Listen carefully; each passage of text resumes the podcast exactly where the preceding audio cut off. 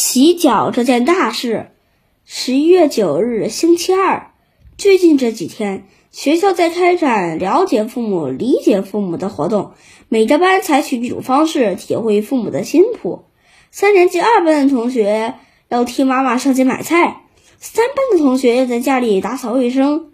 我们隔壁四班最猛，康老师居然要求同学们在家里扮演孕妇，哈哈哈哈，逗死我了！每个同学回到家都要把一个枕头塞进衣服里，体验父母怀胎十月的辛苦。老妈评语：米小圈，你记住，怀胎十月的是你妈妈，你爸爸什么都没做。铁头听说四班的同学要扮演孕妇，兴奋极了，他也想当一次孕妇，他觉得这一定很好玩。当孕妇。铁头，你不会是认真的吧？魏老师否决了铁头的提议。我们不可以模仿四班，我们要创新才行。我觉得魏老师说的很有道理。可是我们该如何体验父母的辛苦呢？这是一个伤脑筋的问题。这时，姜小牙举张小牙举手说：“老师，我看见，我看电视广告里有一个小孩给妈妈洗脚，不如我们就洗脚吧。”什么洗脚？给老妈洗脚，我倒是不反对，可千万不能给我爸爸洗脚呀！他的脚太有杀伤力了，不好不好，这个提议绝对不行。想不到魏老师居然同意了张小丫的提议，而且还要还要求家长在作业本上写两句洗脚的感想。魏老师可真有你了！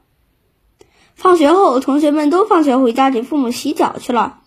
我很不情愿地回到家，推开门，发现家里并没有人。这时，老爸系着围裙，端着两碟菜从厨房从厨房走出来：“米小圈，开饭了！”哇，是我最喜欢吃的红烧带鱼和油焖大虾。老爸，今天太阳是从西边出来了吗？老妈呢？你老妈在医院值班呢，今晚不回来了。什么不回来了？这怎么行？这怎么行呀？我听到这个消息大叫起来。有什么不行的？不是还有你老爸我在家吗？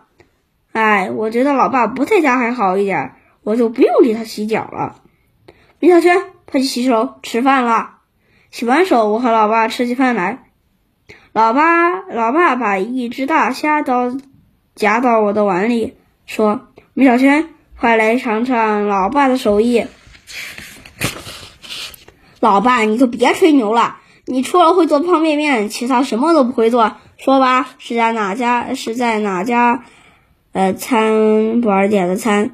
老爸一下子不好意思起来，呵呵，你小子还挺聪明的。我边吃大虾边问道：“对了，老爸。”你今天下班回来洗脚了吗？没有啊，怎么了？老妈不是要求你每天回到家第一件事就是洗脚吗？可老爸却说：“你小子，你傻呀！今天你老妈都不在家，我还洗什么脚啊？”呜，完了！吃完饭，我把魏老师要求我们给父母洗脚的事说给老爸听。老爸高兴的差点背过气去，你们老师真的太贴心了。米小圈，还等什么呢？我们开始吧。